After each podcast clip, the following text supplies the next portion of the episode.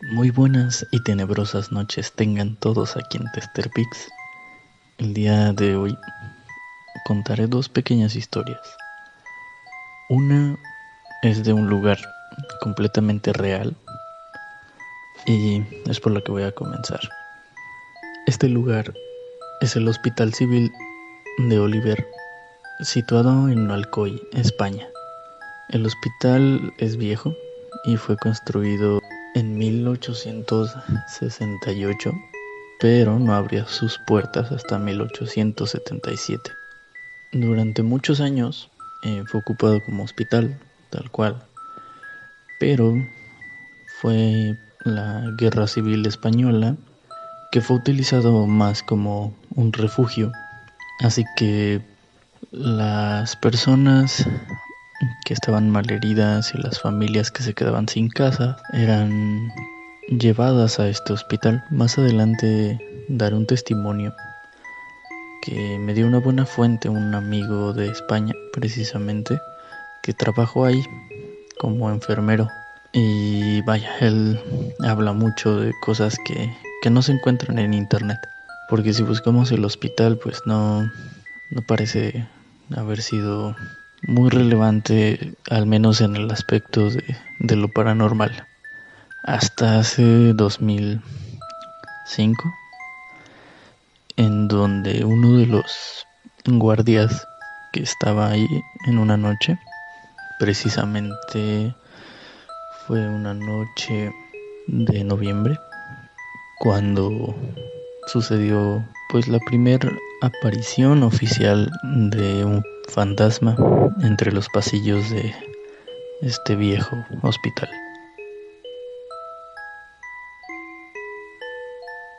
Eh, en estas noches, en el año 2005, se realizaban eh, obras de restauración, de rehabilitación para el hospital.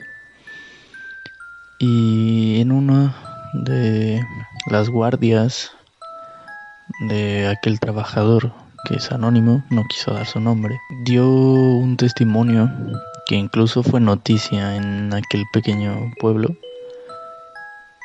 en el que hablaba de cómo él solo se encontraba sentado en el edificio central. Y cuando volteó la mirada hacia uno de los pasillos vio a una mujer ella estaba completamente vestida de blanco, vaya, eh, veía cómo se iba acercando poco a poco eh, hacia, hacia él. Él pues evidentemente encendió la luz, apuntó hacia el pasillo y la vio. Él jura que la mujer no tenía rostro, pero se notaba en su físico que era una mujer. Él se levantó y se acercó hablando primero que nada yo poniéndome en el papel de aquel velador pues con un poco de escepticismo pero precisamente en el momento en el que él se da cuenta que su rostro no tenía ninguna facción, no tenía ojos, boca, nariz. En ese justo momento la mujer giró hacia la izquierda y traspasó una de las paredes. Más adelante, eh, claro, este, este velador ya no trabajó más en el hospital y posteriormente fue, fue, fue otro trabajador quien vio de nuevo algo parecido en uno de los pasillos, solo que esta vez se trataba de una mujer con un bebé en brazos. Vio a una mujer que llevaba un bebé y que se lo llevaba hasta traspasar uno de los pasillos. Es muy raro, al menos en España, eso leí, eh, que se lleven a cabo este tipo de historias. Yo creo que en México es muy común, pero al parecer este tipo de historias que sucedan en España es raro. Por eso fue bastante sonado el caso del hospital de Oliver Alcoy. Pero, de no ser por mi contacto, pues yo no habría sabido que suceden más cosas en este hospital. no solo es este fantasma, sino sonidos, eh, puertas y todo esto que hace que la atmósfera en el hospital sea más de uno embrujado. Y vaya, creo que es bastante común por la cantidad de personas que llegan a fallecer ahí. Y si tomamos en cuenta que también fue un, centro de refugiados de una guerra civil, pues también tomamos en cuenta que, que ahí también hubo muchos más muertos de lo que un hospital normal, por así decirlo. Así que me gustaría ponerla el testimonio en estos momentos. Escúchenlo y a ver qué les parece. El hospital, pues mira, tiene forma, son dos cruces. La cruz de la izquierda era la ala de hombres y la cruz de la derecha la ala de mujeres. Y para que no se juntaran ni se cruzaran, pues en medio había un edificio que era la iglesia, que se accedía desde cada uno de, los lados, pero por separado.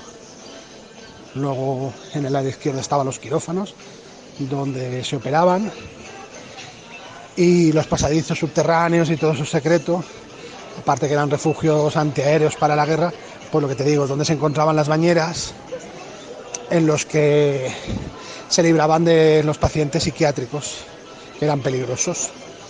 Y lo que te conté ayer, llenaban la bañera, el paciente estaba tumbado con los brazos atados y las piernas las colgaban de una cuerda al techo. Empezaban a llenar la bañera, claro. El paciente no podía salir mientras él hacía fuerza, como, un como abdominales, para mantener la cabeza fuera, pues respiraba, pero claro, podía ser cuestión de horas, un día, es decir, la persona no podía tirarse 24 horas haciendo tensión con el cuello hacia fuera, con lo que al final vencía el cansancio por un tirón o algo, o agotamiento y moría ahogado. Esa es la, leyenda negra principalmente. Y el hospital, bueno, yo era voluntario de Cruz Roja, igual que muchos amigos míos, pues que es una ONG, y ahí hacíamos guardias para salir con las ambulancias a accidentes de tráfico y todo. Y pasábamos las noches ahí, claro y en la parte de arriba pues se conservaba el hospital como, ya que eso nos lo cedió el ayuntamiento, y en la parte de arriba se conservaba igual que estaba, con sus camas y todas las cosas. Y cosas que pasaban, por ejemplo, es que a pesar de que arriba no había corriente eléctrica, no había luz, eh, abajo, en la planta abajo donde nosotros estábamos, había un panel de luces que indicaba los timbres de cuando alguien llamaba a la habitación y se encendía, es decir, se encendía de que como si alguien estuviera usando el botón de llamada. Lo bueno es que los botones de llamada estaban cortados de la, de la pared, no habían botones de llamada, no, no, había corriente eléctrica para que funcionara y aún así pues el panel se, se, iluminaba como que llamaban de las habitaciones. Luego las habitaciones donde llamaban pues siempre olía como, como a podrido, como sucio. Estas habitaciones no, se abrían, se cerraban puertas, pero claro, puertas súper pesadas. Es decir, no puertas de, de cartón, sino de madera antiguas. Y luego siempre las mujeres blancas que comentan, siempre que se aparecía, yo no he llegado a verla, pero los compañeros míos militares que estaban ahí sí que la han visto. Aparecía por el pasillo de la, izquierda y se metía siempre hacia la zona de quirófano. Y bueno, lo típico, cuando estabas de noche, pues oías que se arrastraban sillas, eh, golpes, puertas, portazos. Nosotros como estábamos acostumbrados, nos llevábamos bien con los fantasmas, pues a nosotros no nos hacían, no nos hacían nada. Nosotros, yo, por ejemplo, personalmente, sí que una vez nosotros teníamos un sistema de megafonía para, para avisarnos si sonaba el teléfono y había alguna emergencia para ir con la ambulancia, tenemos un sistema de megafonía y una noche estábamos una compañera y yo y por el sistema de, megafonía muy bajito, muy bajito, se escuchaba una conversación de dos personas que llevaban mucho tiempo muertas, ¿sabes? que eran una conversación de hacía 50 años. Eso ha sido lo más... Luego había una máquina de café que teníamos nosotros allí y por la noche la máquina se enchufaba, sacaba un vaso y se preparaba café. Salían cafés solos y además oías cómo, cómo caía el vaso, cómo salía, salía el líquido del café, cómo se llenaba y si te levantabas estaba el café allí. Lo revisaban siempre los técnicos y decían que la máquina estaba bien, que no entendían por qué la máquina preparaba cafés por la, por la noche.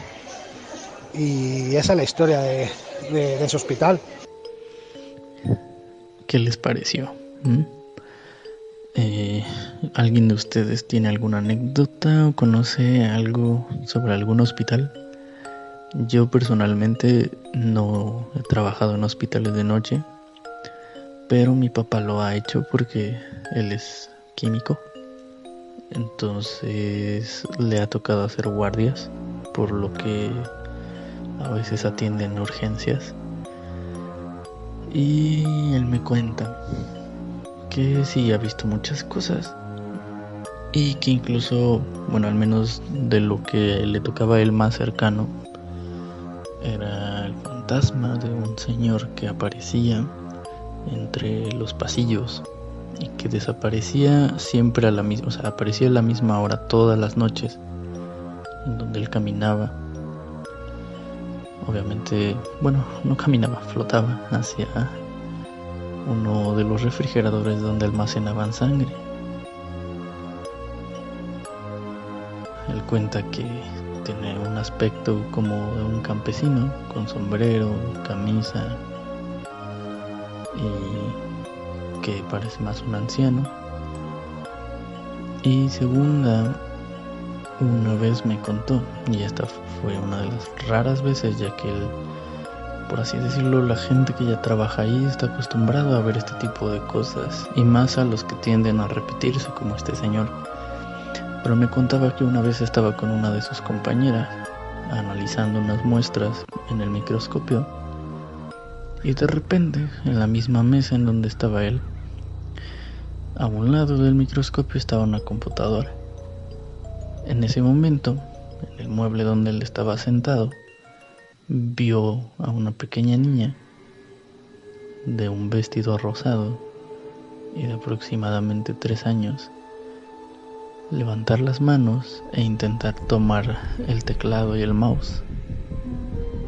Él dice que en ese momento sintió muchísimo frío y pues para distraerse, para no voltear hacia donde estaba ella, porque la vio por el filo por el rabillo del ojo. Eh, continuó viendo hacia, hacia el microscopio, cerrando el ojo y viendo la muestra, hasta que levantó de nuevo la mirada y abrió los ojos. Eh, ya notó que no había nada más, y en ese momento él volteó hacia su compañera y le preguntó si había visto lo mismo, porque la niña apareció justo en medio de ellos dos. Entonces la compañera dijo que sí, precisamente describió a la misma niña. Y ese tipo de cosas suceden no solo en hospitales, sino en escuelas, eh, restaurantes y iglesias. Y más adelante traeremos más historias de estas. Y espero algún día visitar el Hospital Civil de Oliver. Y si ustedes se animarían a ir a este o a algún hospital de sus ciudades, que sepan que tiene este tipo de actividades, no duden en ponerlo en los comentarios.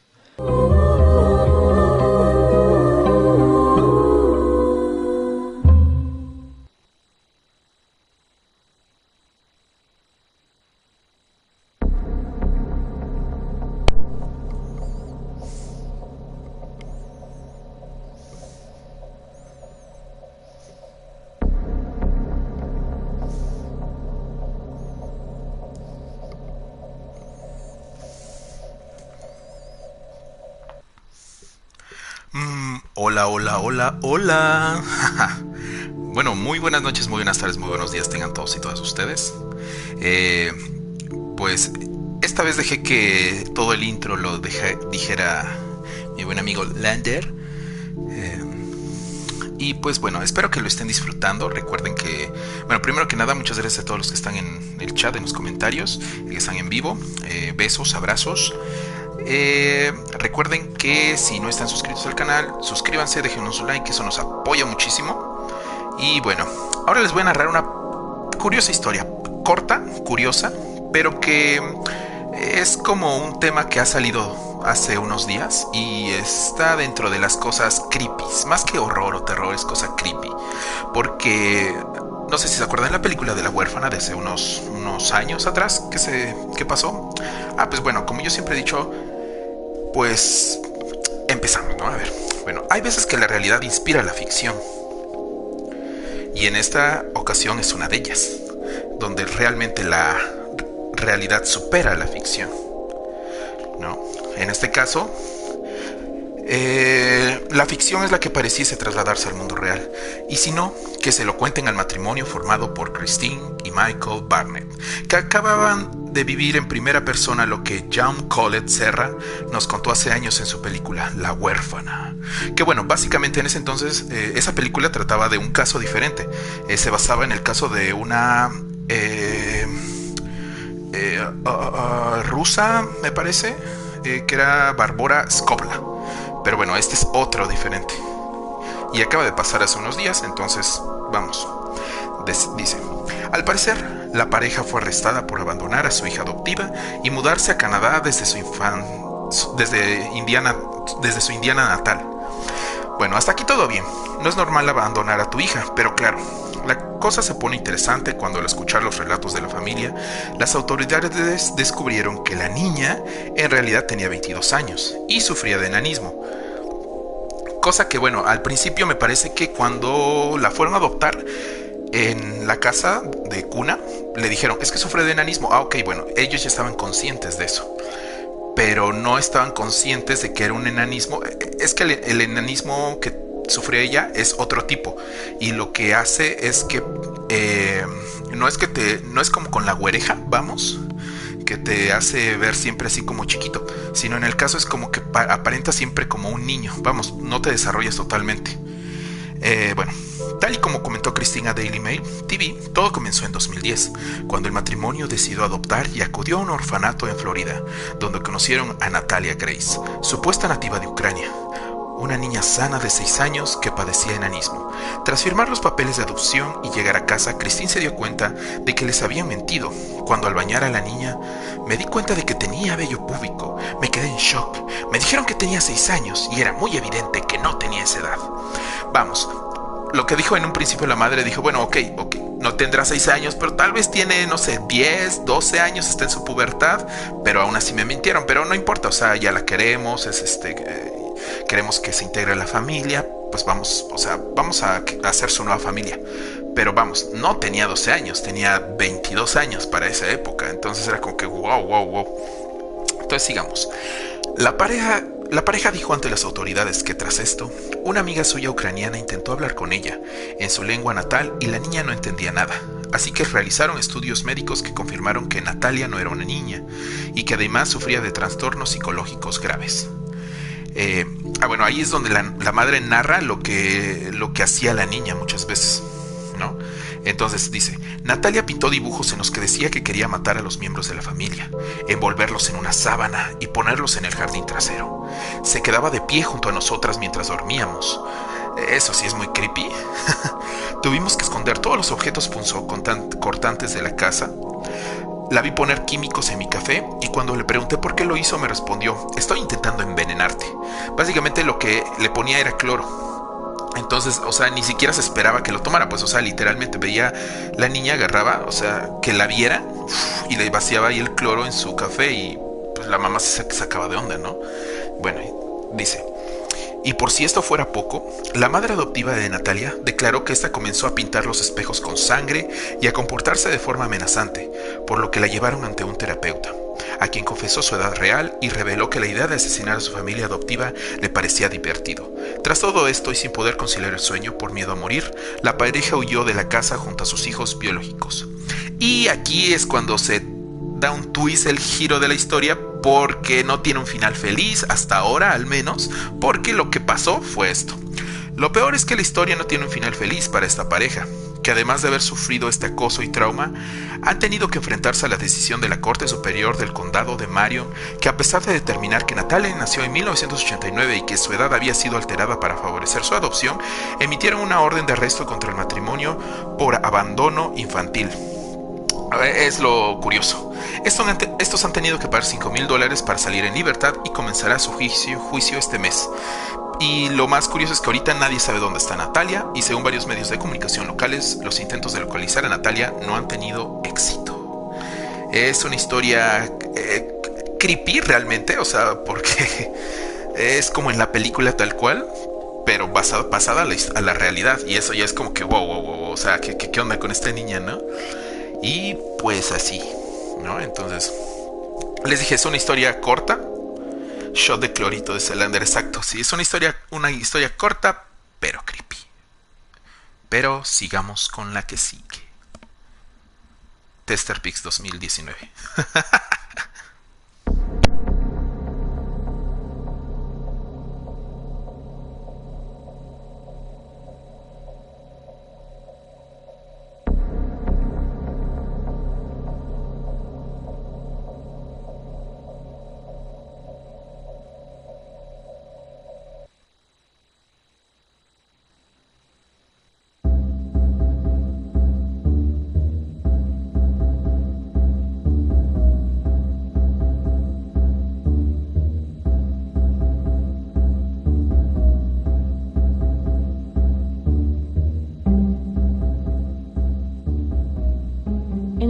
que ocupa una casa de altos, formando esquina chata de la que parten las actuales calles de División Oriente y Calzada Madero, existió hace mucho tiempo una construcción colonial cuyo macizo portón de bronce y apariencia de fortaleza le daba a la vez un aspecto imponente y sombrío. Era la residencia del marqués del Valle de Oaxaca, enclavada en la raya que delimitaban sus posesiones de las de la recién establecida ciudad de Antequera. En esta extinta construcción, cuyo severo y colonial aspecto contrastaba con la pobreza de las humildes chozas de la traza reservada a la población indígena, tuvo lugar un aterrador drama. Allá en los primeros tiempos de la colonia, El suceso se remonta hacia 1569 y tuvo posterior relación con aquel acontecimiento que causó la confiscación de los bienes del marqués e hizo subir a la horca a los hermanos Ávila. Aun cuando ya había transcurrido más de un año desde que la fallida conspiración estuvo a punto de cambiar el curso de la historia de la Nueva España, este acontecimiento mantenía aún latentes las pasiones y seguía acarreando aisladas consecuencias, manifestadas en sordas represalias y terroríficas venganzas. Y una de estas dramáticas venganzas se consumó en la abandonada residencia del Marqués del Valle, en la raya del Marquesado, cierta sombría noche de julio de aquel año. Sobre el oscuro lienzo de la noche se destacaba más oscura aún la sombría mole del edificio. La mortecina llama de un farol daba a aquel lugar un aspecto misterioso y siniestro. Con un chirrido lúgubre que percutía extrañamente en el trágico silencio de la noche, una hoja de la maciza puerta giró sobre su bisagra, dando paso a dos hombres ocultos en amplias capas españolas. Tras un pilar del portón adosado a la puerta de la residencia, comenzaron a dialogar con breve cuchicheo. Sí, señor de Ávila, el galante vizconde de Ledesma no es hombre que deje de acudir a una cita de tal naturaleza. Buen cuidado he tenido de imitar bien la letra de doña Beatriz, y a buen seguro que no ha de caer en la cuenta. El ruido producido por los cascos de un caballo interrumpió el diálogo. No bien había desmontado el recién llegado y ya se veía acorralado por los dos embosados que, sin ceremonia alguna, le atacaron espada en mano. Por Santiago, que no es de bien nacidos tender emboscadas de tal modo, al menos queréis decirme con quién me las he liado. Pronto vais a saberlo. Redoblando el ataque, auxiliados por otros dos embosados que del interior de la residencia acudieron al fragor de la pelea, los atacantes pronto redujeron a aquel caballero a la impotencia y el macizo portón de bronce, con un chirrido lúgubre, enterró a cautivo y captores en las silenciosas sombras de la mansión.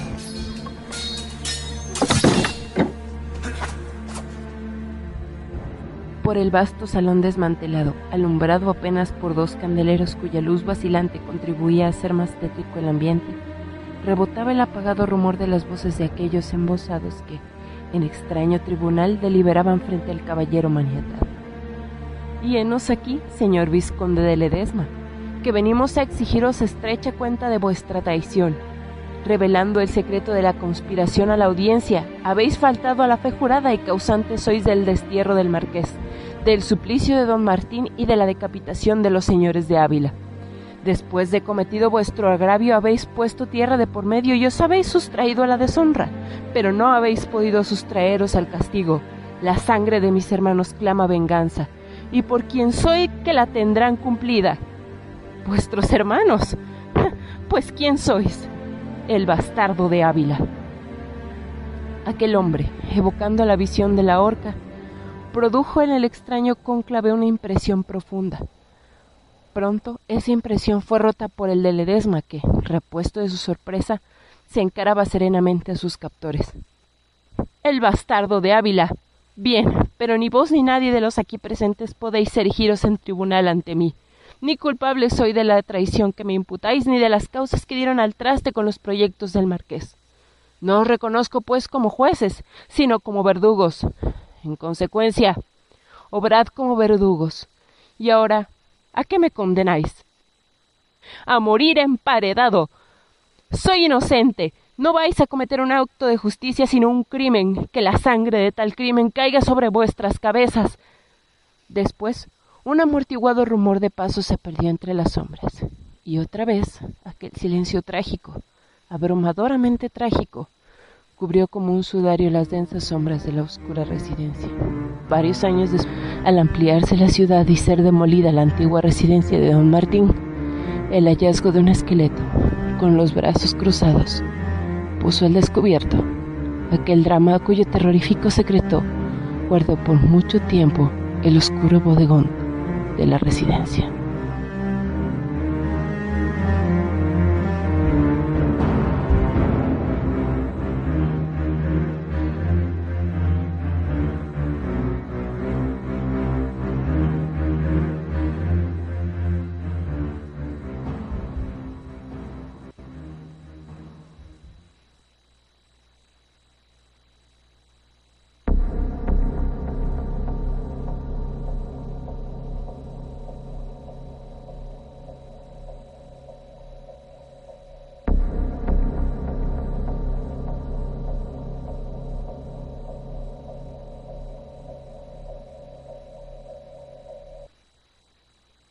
Este segundo es un relato, escrito por Juan José Arreola.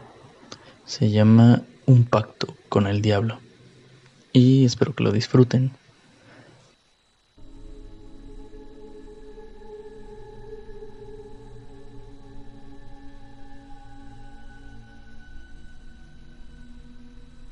Aunque me di prisa y llegué al cine corriendo, la película había comenzado. En el salón oscuro traté de encontrar un sitio. Quedé junto a un hombre de aspecto distinguido. Eh, perdone usted, le dije. ¿No podría contarme brevemente lo que ha ocurrido en la pantalla? Sí.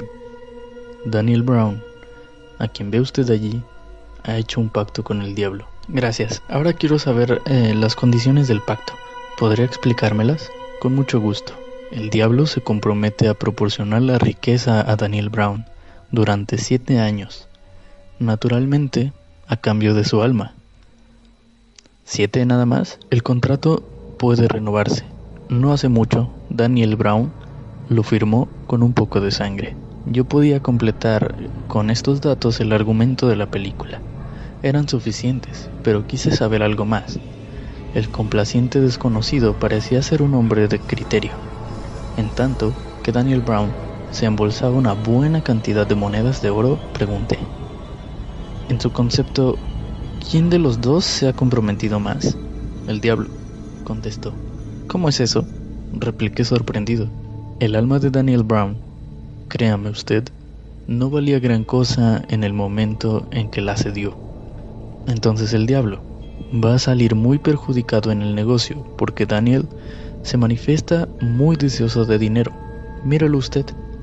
Efectivamente, Brown gastaba el dinero a puñados. Su alma de campesino se desquiciaba. Con ojos de reproche, mi vecino añadió, ya llegarás al séptimo año. Ya, tuve un estremecimiento. Daniel Brown me inspiraba simpatía y solo pregunté, Usted, perdóneme, ¿no se ha encontrado pobre alguna vez? El perfil de mi vecino, espumado en la oscuridad, sonrió débilmente. Apartó los ojos de la pantalla, donde ya Daniel Brown comenzaba a sentir remordimiento, y dijo sin mirarme, Ignoro en qué consiste la pobreza, ¿sabe? En cambio, Sé muy bien lo que puede hacerse en siete años de riqueza. Hice un esfuerzo para comprender lo que serían esos años y vi la imagen de Paulina, sonriente, con un traje nuevo y rodeada de cosas hermosas. Esta imagen dio origen a otros pensamientos. Usted acaba de decirme que el alma de Daniel Brown no valía nada. ¿Cómo pues el diablo le ha dado tanto? El alma de ese pobre muchacho puede mejorar. Los remordimientos pueden hacerla creer, contestó filosóficamente mi vecino, agregando luego, con malicia, entonces el diablo no habrá perdido su tiempo. Y si Daniel se arrepiente, mi interlocutor pareció disgustado por la piedad que yo manifestaba. Hizo un movimiento como para hablar pero solamente salió de su boca un pequeño sonido gutural. Yo insistí.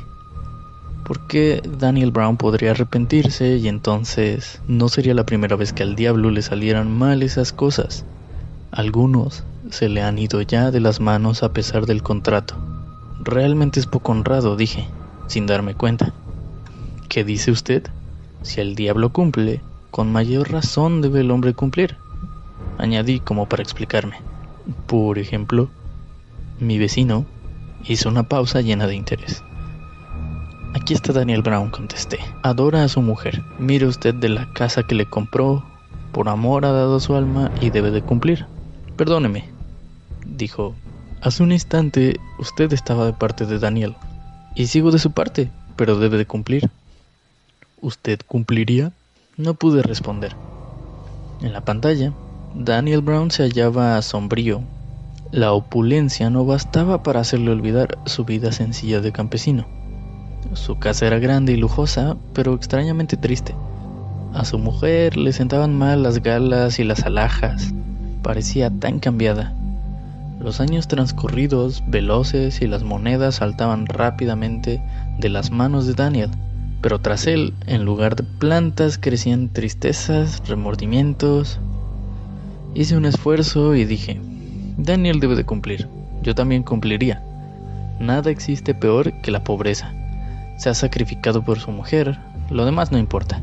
Dice usted bien, usted comprende por qué también tiene una mujer, ¿no es cierto? Daría cualquier cosa porque nada le faltase a Paulina. ¿Su alma? Hablábamos en voz baja. Sin embargo, las personas que nos rodeaban parecían molestas. Varias veces nos habían pedido que nos calláramos. Mi amigo, que parecía vivamente interesado en la conversación, me dijo, ¿no quiere usted que salgamos a uno de los pasillos? Podremos ver la película más tarde. No pude rehusar y salimos. Miré por última vez la pantalla. Daniel Brown confesaba llorando a su mujer el pacto que había hecho con el diablo. Yo seguía pensando en Paulina, en la desesperante estrechez en que vivíamos, en la pobreza que ella soportaba dulcemente y que me hacía sufrir mucho más. Decididamente no comprendía yo a Daniel Brown, que lloraba con los bolsillos repletos. ¿Usted es pobre? Habíamos atravesado el salón y estábamos en un angosto pasillo, oscuro y con un leve olor a humedad. Al transponer la cortina gastada, mi acompañante volvió a preguntarme, ¿Usted ¿Es muy pobre? En este día, le contesté, las entradas al cine cuestan más baratas que de ordinario, y sin embargo, si supiera usted qué lucha para decidirme a gastar ese dinero, Paulina se ha empeñado en que viniera, precisamente por discutir con ella, llegué tarde al cine. Entonces, un hombre que resuelve sus problemas tal como lo hizo Daniel, ¿qué concepto le merece? Es cosa de pensarlo, mis asuntos marchan muy mal las personas ya no se cuidan de vestirse, van de cualquier modo, reparan sus trajes, lo limpian, lo arreglan una y otra vez. Paulina misma sabe entenderse muy bien, hace combinaciones y añadidos, se improvisa trajes. Lo cierto es que desde hace mucho tiempo no tiene un vestido nuevo. Le prometo hacerme su cliente, dijo mi interlocutor compadecido. En esta semana le encargaré un par de trajes. Gracias. Tenía razón Paulina al pedirme que viniera al cine. Cuando sepa de esto, va a ponerse contenta. Podría hacer algo más por usted. Añadió el nuevo cliente. Por ejemplo, me gustaría proponerle un negocio, hacerle una compra. ¿Perdón? Contesté con rapidez. No tenemos ya nada para vender. Lo último, unos aretes de Paulina. Piense usted bien. Hay algo que quizás olvida. Hice como que meditaba un poco. Hubo una pausa que mi benefactor interrumpió con voz extraña. Reflexione usted, mire, allí tiene a Daniel Brown. Poco antes de que usted llegara, no tenía nada para vender. Y sin embargo, noté de pronto que el rostro de aquel hombre se hacía más agudo. La luz roja de un letrero puesto en la pared daba a sus ojos un fulgor extraño. Él advirtió mi turbación y dijo con voz clara y distinta, A estas alturas, señor mío, resulta por demás una presentación. Estoy completamente a sus órdenes. Hice instintivamente la señal de la cruz con mi mano derecha, pero sin sacarla del bolsillo. Esto pareció quitar al signo su virtud, porque el diablo, componiendo el nudo de su corbata, dijo con toda calma, Aquí, en la cartera, llevo un documento que... Yo estaba perplejo. Volví a ver a Paulina de pie en el umbral de la casa, con su traje gracioso y desteñido, en la actitud en que se hallaba cuando salí, el rostro inclinado y sonriente, las manos ocultas en los pequeños bolsillos de su delantal. Pensé que nuestra fortuna estaba en mis manos. Esta noche apenas si teníamos algo para comer. Mañana habría manjares sobre la mesa, y también vestidos, y joyas y una casa grande y hermosa. ¿El alma? El diablo había sacado un pliego crujiente, y en una de sus manos brillaba una aguja. Daría cualquier cosa porque nada te faltara. Esto le había dicho ya muchas veces a mi mujer. Cualquier cosa. El alma. Ahora estaba frente a mí el que podía hacer efectivas mis palabras. Pero yo seguía meditando. Dudaba. Sentía una especie de vértigo. Bruscamente me decidí. Trato hecho. Solo pongo una condición. El diablo que ya trataba de pinchar mi brazo con su aguja, pareció desconcertado. ¿Qué condición? Me gustaría ver el final de la película, contesté. Pero ¿qué le importa a usted lo que ocurrirá a ese imbécil de Daniel Brown? Además, eso es un cuento. Déjelo usted y firme. El documento está en regla. Solo hace falta su firma aquí, sobre esta raya. Si usted gusta, puedo hacerle ahora mismo un anticipo. Parecía un comerciante astuto. Yo repuse con energía, necesito ver la película, después firmaré. ¿Me da usted su palabra? Sí. Entramos de nuevo en el salón. Yo no veía en absoluto, pero mi guía supo hallar fácilmente dos asientos. En la pantalla, es decir, en la vida de Daniel Brown, se había operado un cambio sorprendente debido a no sé qué misteriosas circunstancias. Una casa campesina, destartalada y pobre. La mujer de Brown estaba junto al fuego, preparando la comida. Era el crepúsculo y Daniel volvía del campo con la asada al hombro, sudoroso, fatigado, con su burdo traje lleno de polvo. Parecía, sin embargo, dichoso. Apoyado en la asada, permaneció junto a la puerta. Su mujer se le acercó. Los dos contemplaron el día que se acababa dulcemente, permitiendo la paz y el descanso de la noche. Daniel miró con ternura a su esposa y recorriendo luego con los ojos la limpia pobreza de la casa preguntó Pero ¿no echas tú de menos nuestra pasada riqueza? ¿Es que no te hace falta todas las cosas que teníamos? La mujer respondió lentamente ¿Tu alma?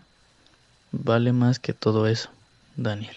El rostro del campesino se fue iluminando. Su sonrisa parecía extenderse, llenar toda la casa, salir del paisaje. Una música surgió de esa sonrisa y parecía disolver poco a poco las imágenes. Entonces, de la casa dichosa y pobre de Daniel Brown brotaron tres letras blancas que fueron creciendo, creciendo, hasta llenar toda la pantalla. Sin saber cómo, me hallé de pronto en medio del tumulto que salía de la sala, empujando, atropellando, abriéndome paso con violencia. Alguien me cogió de un brazo y trató de sujetarme. Con gran energía me solté. Y pronto salí a la calle. Era de noche, me puse a caminar deprisa, cada vez más deprisa. Cada vez más deprisa, hasta que acabé por echar a correr. No volví la cabeza ni me detuve hasta que llegué a mi casa. Entré lo más tranquilamente que pude y cerré la puerta con cuidado. Paulina me esperaba. Echándome los brazos al cuello me dijo, pareces agitado. No, nada, es que... ¿No te ha gustado la película? Sí, pero yo me hallaba turbado. Me llevé las manos a los ojos. Paulina se quedó mirándome y luego, sin poderse contener, comenzó a reír, a reír alegremente de mí. Qué deslumbrado y confuso me había quedado sin saber qué decir. En medio de su risa exclamó con festivo reproche, ¿Es posible que te hayas dormido? Estas palabras me tranquilizaron. Me señalaron un rumbo. Como avergonzado contesté, es verdad, me he dormido. Y luego, en son de disculpa, añadí, tuve un sueño y voy a contártelo. Cuando acabé mi relato, Paulina me dijo que era la mejor película que yo podía haberle contado. Parecía contenta y se rió mucho. Sin embargo, cuando yo me acostaba, pude ver cómo ella, sigilosamente, trazaba con un poco de ceniza la señal de la cruz sobre el umbral de nuestra casa.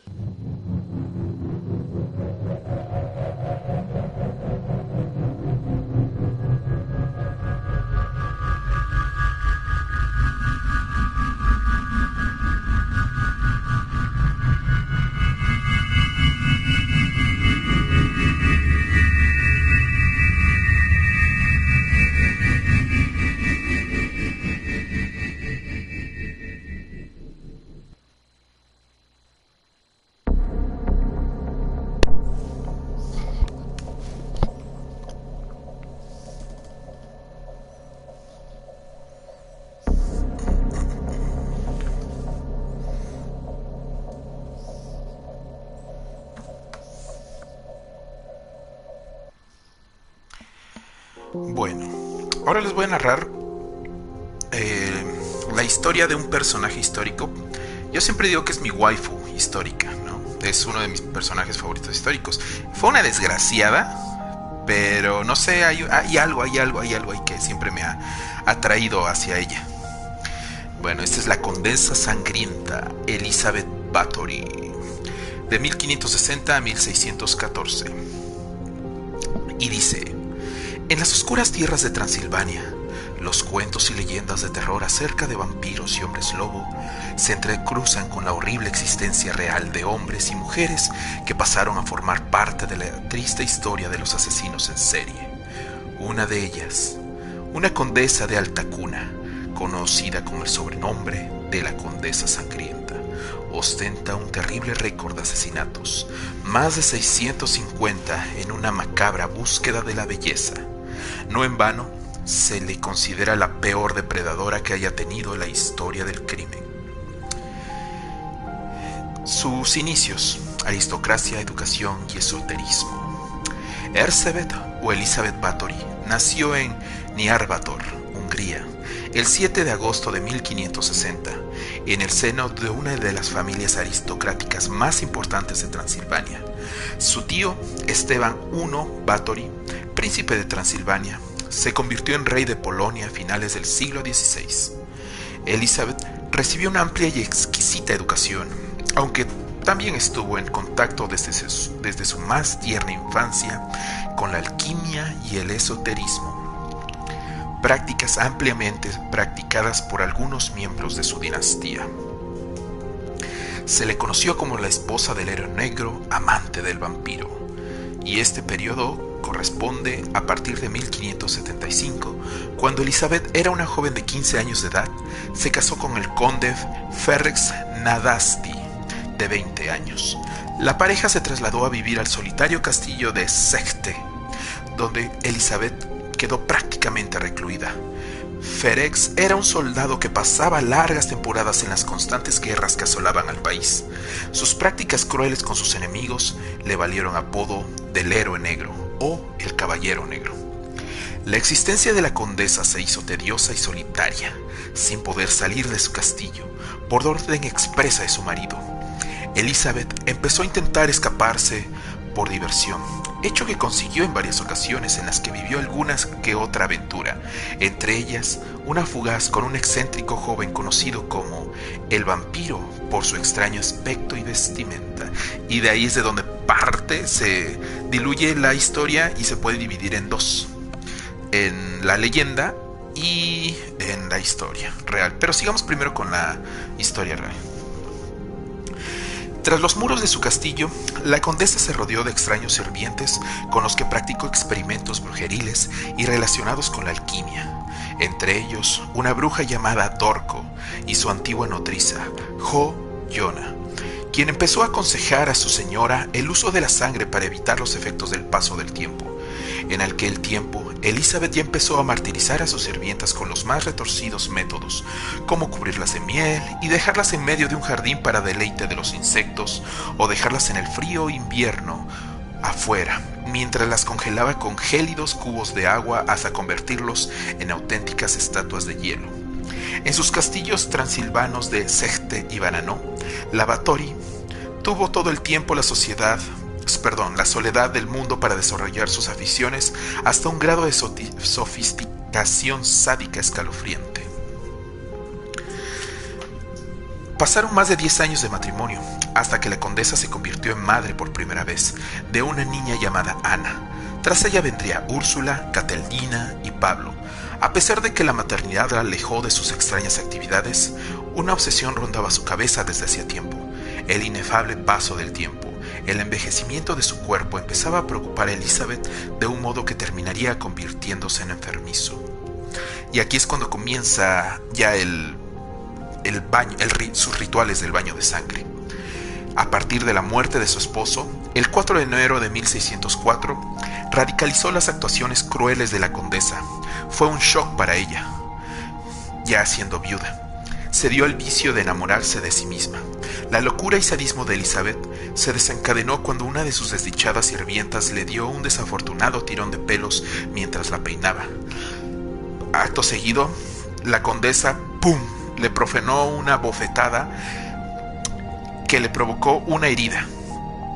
La sangre le salpicó a Elizabeth en la mano, quien fue pronto presa de la excitación al creer que la zona de la piel manchada se hizo más tersa y blanca. A la mente de Elizabeth volvieron las tétricas palabras de su nodriza, y no dudó en desangrar a la torpe sirvienta y prepararse una bañera con su sangre en la que se sumergió. Ese sería el primero de una larga lista de asesinatos para abastecerse de la sangre, suficiente que le daría la eterna juventud. En su paranoica locura no se conformó, pues, para no frotarse con toallas que, que disminuyeran el efecto de la sangre, obligaba a otras sirvientas a lamerle el cuerpo, a estas más le valía no mostrar rechazo ni repugnancia, pues el castigo sería peor.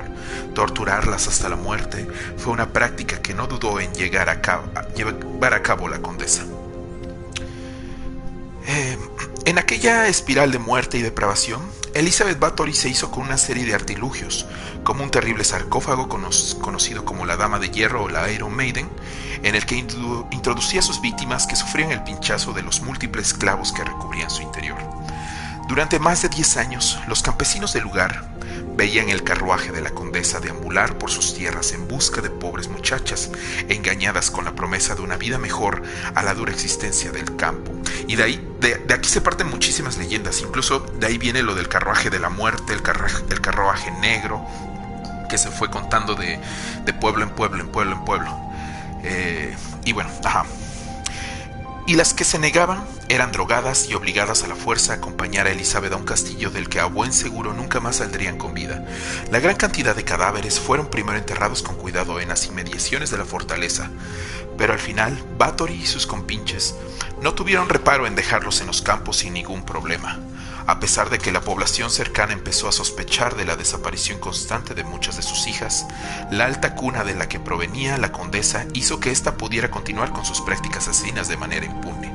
Y básicamente eso fue lo que la salvó durante mucho tiempo, que solamente atacaba a, campesinas, eh, hijas de, de, labradores, de granjeros, vamos, o sea, de, de los plebeyos. Pero como todos los asesinos seriales, su error siempre es el mismo, o casi siempre. Pero las jóvenes muchachas se fueron terminando y la sed de sangre de Elizabeth la llevó a cometer un grave error. No dudó desesperada por conseguir líquido para sus baños y víctimas para sus sangrientas prácticas, recurrir a chicas de la aristocracia. Ahí fue cuando el rey Matías no pudo ya hacer oídos sordos a las historias dramáticas que llegaban de su pariente. Hombres del rey, dirigidos por el palatino Turso, decidieron investigar el caso cuando atravesaron los muros de Secte. Se encontraron un horrendo espectáculo de cadáveres torturados, sangre derramada y a la propia condesa disfrutando de uno de sus depravados baños. La sentencia hecha pública el 17 de abril de 1611 condenaba a Elizabeth Bathory a ser recluida de por vida. Obviamente no corrieron la misma suerte sus cómplices, quienes fueron todos ellos ejecutados. Entonces la condesa pasó los siguientes cuatro años enterrada en vida. Y aquí conectamos con la historia de Anne, ¿eh? Porque es, ella también fue emparedada en su propio castillo, sin poder ver la luz del día, aislada completamente con una sola rendija por la que recibía algo de comida. Murió el 21 de agosto de 1614. Terminaba así la historia de terror de la condesa sangrienta, a quien sus más de 650 asesinatos y torturas no le sirvieron más que para sembrar el horror. La supuesta belleza que su nodriza le había prometido de poco o nada le sirvió en su tumba. Bueno, y bueno, esa es la historia real. Sin embargo, en la leyenda se desprende un poquito al final, justamente porque eh, la leyenda cuenta que cuando, o sea, vamos, le empezaron a dar de comer una vez que estaba emparedada. Para la gente que no sabe qué es estar emparedado, es que básicamente te encierran en un cuarto, te eh, recubren todas las entradas, ventanas por donde pueda entrar el sol, tú puedes escapar, o sea, las recubren con, con tabiques o este eh, tablas, lo que sea, para que nadie, nadie pueda entrar ni salir, solamente hay una pequeña, te dejan una pequeña rendija donde te van introduciendo comida y agua para que pues no te mueras, ¿no? Entonces, bueno, resulta que después, este, por la pequeña rendija, pues le daban su comida y hasta que un día se dieron cuenta de que pues ya no, o sea, ya la comida se acumulaba. Y fue cuando dijeron, pues creo que ya se petateó, ¿no? Y ahí es cuando entra la leyenda, porque dice que cuando abrieron el, el eh, o sea, la, eh, su recámara, una de dos, porque ahí se divide en dos. Eh, no buscaron por todos lados y no estaba. Era como si se hubiera desvanecido y no sabían por dónde. Y la otra era que la encontraron, pero la encontraron eternamente joven. O sea, nunca había pasado los años por ella y estaba joven otra vez. Entonces, bueno, esa es la, la pequeña leyenda de, de, la, de la, condesa sangrienta. Em, y bueno, también cabe aclarar este, otra cosita, que hay un libro basado en ella, de... Se me fue ahorita el nombre del, del autor. Pero se llama... Déjeme recordar. Ah, bueno, e, ese dato se los doy el lunes porque ahorita se me fue. Y es curioso porque todos los años lo leo. Y ahora sí no, no me acuerdo. Eh, Carmila, ya me acordé, Carmila, Carmila se llama el libro. Es de, de un francés. El nombre del, del autor, no me acuerdo, pero si lo logran ver, es un libro cortísimo, es cortísimo, se lo botan en creo que una sentada o dos sentadas. Y está basado en, en, el, en la historia de Carmila. Se supone que, bueno, esto es después de... Es más... la historia de Carmila es lo que es eh, parecida o es eh, a la de Drácula, más o menos. Solo que aquí, este, en lugar de que buscar un enamorado, en el libro busca una enamorada. Entonces, por si le quieren leer vampiras lesbianas, pues se los recomiendo, ¿no? Y pues bueno, básicamente hemos llegado al final del, de este pequeño especial del terror. Recuerden que todos los miércoles vamos a traer estos especiales. Ah, ahorita decidimos empezar por historias leves, las más... Eh, unas historias tranquilas, así como que no, no tan hardcore. Este, ya después ya vamos a ir trayendo más, uff, lo más heavy para. Siempre lo vamos a dejar para el final. Em, ¿Qué más? ¿Qué más? Ah, bueno, ahora sí voy a leer todos sus, sus comentarios. Espérenme, espérenme, a ver, vamos a ver. Bueno, recuerden que también este episodio lo pueden, van a poder encontrar en Spotify. Uy, bueno, saludos a todos los que estuvieron. Eh, Johan, ay, no, bueno, es que como reseté el, la, la, la, el, el, este, uh, el chat, entonces no tengo todos desde un principio, entonces, pero bueno, estuvo, eh, bueno, está Coro, creo, hola Coro, entonces sigues Coro, hola, hola, hola. Eh, bueno, saludos a Coro, a Diana, a Jazz que también estuvo o está, no sé. Eh, saludos a quien más estuvo. Bueno, ahí está también Johan, Anne, Lander, ahí había uno nuevo que llegó Coco, Coco, ¿no? Algo el Coco. Es el Coco, carnal, ¿no? Saca el Coco. Ah, ahí está, ya lo puso Anne. John Sheridan Lefano. Es el autor de Carmila, exacto. Es el. Mi libro. Es mi libro. Los hará pasar. Sí, bueno, les decía que, bueno, el de Carmila. Ese yo lo leí cuando tenía creo como 15 años. Me lo prestó una amiga. Y está. Está suculento, ¿eh? Por si quieren. Es este. Eh, tiene partes muy, muy, muy, muy. Eh, eh, pornográficamente literarias, dejémoslo así. Pero en general la historia está, está bien. Ah, también hay otro, en otra, eh, en un anime, también sale el personaje de Carmila. O sea, como, como ven, el personaje de Elizabeth Báthory ha influenciado y ha aparecido en muchas obras de la cultura pop. Por ejemplo, también hay un grupo de metal que se llama Bathory. eh, este, el, anime que les digo se llama Vampire Hunters D. También es muy bueno, ¿eh? se los recomiendo. Es de los pocos animes que me gustan. Eh, ya es viejísimo, es viejísimo. Es como del 2001, tal vez 2002. Eh, tal vez ya la animación para hoy en día se sienta un poco desfasada, pero es bueno. Es, eh, de hecho, es un nova. O sea, es una, una película como de hora y media o dos horas máximo.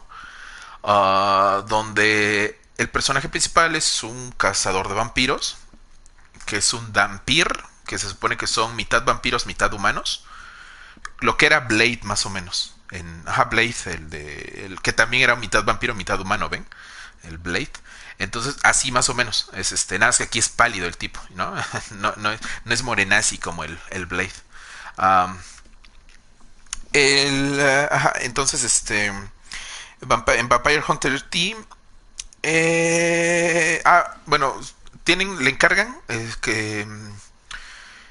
Eh, de hecho está muy bonita, mejor no se las spoilereo. Eh, está muy bonita esa historia. Es hasta cierto punto también es como de amor, pero le, dan un encargo, ¿no? Y tiene que ir por alguien, una, una chica, pero a su vez esa chica está, digámosle, unos vampiros como que la, la secuestraron, entonces pues él tiene que ir. El papá de ella es quien le paga y pues van, ¿no? Y en el transcurso pues se tiene que enfrentar, digamos, a sus secuaces del vampiro mayor y entre uno de esos secuaces precisamente es Carmila. Y la presentación de Carmila es, espectacular porque precisamente es en un castillo y de repente salen las veladoras, así se prenden, se apagan. Es, muy bueno, el manejo de cámaras es muy, muy bueno. Ahí, ahí se les recomiendo por si gustan. Vampire Hunter D se llama. Hay dos películas, una del, creo que del principio de los noventas o medio de los noventas y otra que es todavía más actual. La que les digo es Vampire Hunter y Bloodlust, creo que se llama. Blood Lost. Bueno, Blood Lust, pues. Creo que es esa. eh, sí está bueno, dice. Johan dice vampiras lesbianas, nueva sección en Pornhub. Uf, ahorita lo buscamos, no te preocupes, ahorita lo buscamos. Bueno, no en vivo, obviamente, ¿no? Sí está re bueno, no es negrote, jaja, vampiros diversos. Eh... Ah, Jordan. Hola, Jordan. Mira, no te vi. Hola, Jordan, ¿cómo estás? Uy, ya llegaste al final, Jordan. Sí, es que hoy, hoy tocó especial del terror y, contamos varias historias de terror. Pero no te preocupes, se queda en el canal por si quieres eh, eh, verlo después. Y también nos puedes buscar en Spotify. Ahí van a estar. Ahí sí no sé cuándo vayan a estar. No sé, ahí pregunten el Lander. Tal vez el viernes, yo creo. O mañana. Ya veremos. Eh, y pues bueno. Los diversos vampiros, vampires. Pues así, entonces eh, eh, les digo comenzamos con estas historias más tranquis, así como que tratamos de que fueran como que históricas. Ah, y, y pues bueno, ¿no? Este, para que tuvieran como que una coherencia en, en cuanto a temática. ¿No? Eh, y bueno, vamos, como les digo, vamos este, a venir trayendo más historias un poco más hardcore. Incluso tal vez, no sé, pero tal vez incluso alguna que otra creepypasta, ya veremos. Este, eh, pero bueno, ¿no? Entonces, este, bueno, ahí estén pendientes. Recuerden, todos los miércoles es a partir de las diez y media, once y pues bueno, los especiales pues duran poquito, una hora, hora y media, así que bueno, ahí está. Ay, el lunes dice, no manches. no, bueno. Eh, y pues bueno, pues creo que eh, hemos llegado a nuestro fin. Ahora sí no dije el, clásico intro porque bueno, este, bueno, primero le dejé a Lander y como pues era un poco más sobrio lo de hoy, pues por eso dije, ah, bueno, pues así como que más tranquilo, más tranquilo, ¿no? Y ya. Carlos Name, jaja. No, esas creepypastas no. Esas sí está muy. está muy chafas. Que bueno, de hecho no son creepypastas, ¿no? Son ARJ, me parece action, no sé qué, role playing, no sé qué, algo así. Sé que son historias que se que se van creando uh, en eh, ya son viejas esas historias, ese tipo de historias, pero ahorita como que está el boom donde por ejemplo alguien crea empieza a hacer un, una cuenta falsa y empieza a crear no sé una historia hay unas que sí están muy bien logradas, otras que no tanto. Por ejemplo, la de Dear David, esa sí está muy bien lograda. Eh, porque el tipo, o sea, hizo su Twitter y así desde, desde años de empezar a, publicar ya lo de terror. Desde años antes, o sea, publicar en el Twitter, pues así cositas, ah, pues normal, o sea, como lo agarraba como blog, pues. Y de repente un día dijo, oiga, miren, me está pasando algo que no sé qué. Y no, y, empezó, bueno, así poco a poco, poco a poco. Y, y, esa, ese me gustó, el de Dear David. Ya los demás, el de Badabun en cementerios, dice, no, que, no, no, así y jugando la Ouija, ¿no? Ándale, el chiste que de miedo, no de risa. Este. Dicen que si dices Badabun tres veces se te aparecen, te meten strike y copyright. Uh, mero. Y, si lo dice a las 12, ¿eh? Así que no, ya no hay que decir Badabun. Uy, ya lo dije, ching. dije la tercera vez. Es que si dices una cuarta, se contrarresta. Badabum, ahí está ya, perfecto. Jebus nos libre. Uy, Petscope. Ah, Petscope. Ajá, igual todas esas que, por ejemplo, las que dice el Giorgio. También este. El Jordi Wild. También este son. algunas están buenas, otras sí como que eh, se quedan a desear, pero bueno. Pero vamos a. O sea, lo que nosotros vamos a traer son más historias en general. O sea, historias que no son tan conocidas también. Y pues bueno. Este, hemos llegado al final. Muchas gracias por ver. Eh, recuerden que este, bueno, denle like, suscriban, bueno, si ya están suscritos, pues denle like, compártanlo con sus amigas y amigos. Y si no, y pues nos estás oyendo así de pura casualidad, pues danos un like y una suscribida y una compartida y pues eso nos ayudaría muchísimo. Y pues ya, pues listo. Aparte eso no lo hizo ya Facundo. ah, sí, lo de Facundo. Uy, también podemos traer, ¿no? Contar lo de Facundo. Sí, bueno, ya, ya veremos, ya veremos. Pero bueno, eso es todo. Muchas gracias por ver. Eh, nos vemos hasta la próxima. Y, ah, bueno, de aquí, mañana jueves, voy a, creo que mañana voy a subir el capítulo de, de Banner Saga. Eh, tal vez en la tarde, o sea, como a, a mediodía o hasta la noche, no lo sé. Este, y si no, pues ya no lo subí. Si no, pues sería hasta el viernes que nos toca maratón para seguir con la historia de los Pérez de Hermides. Y el sábado iniciamos nuevo, nueva saga de terror eh, con Layers of Fear a petición de Anne Liz. Y pues bueno, hasta ahí lo dejamos. Entonces, pues muchas gracias por sus comentarios, todos los que estuvieron en el director. Eh, si llegamos a vecinos, pasaremos una noche en el cementerio Exacto, exacto. Si, si lo logramos, sí, ¿eh? Me quedo una noche ahí en el, transmitiendo en directo. Así que ya saben, compártanlo y si llegamos a esa meta ahí en directo vamos a estar transmitiendo desde el cementerio. ¿Eh? ¿Eh? Y pues bueno. Pues bueno, este, esto fue todo. Muchas gracias por ver. Nos vemos hasta la próxima. Bye bye. Descansen, sueñen bonito. Recuerden besos, abrazos y no balazos. Y nos vemos hasta la próxima. Los dejaré un, poquito con un tema. Voy a apagar mi micro, pero pues los dejaré con una con musiquita tétrica. Y bye bye.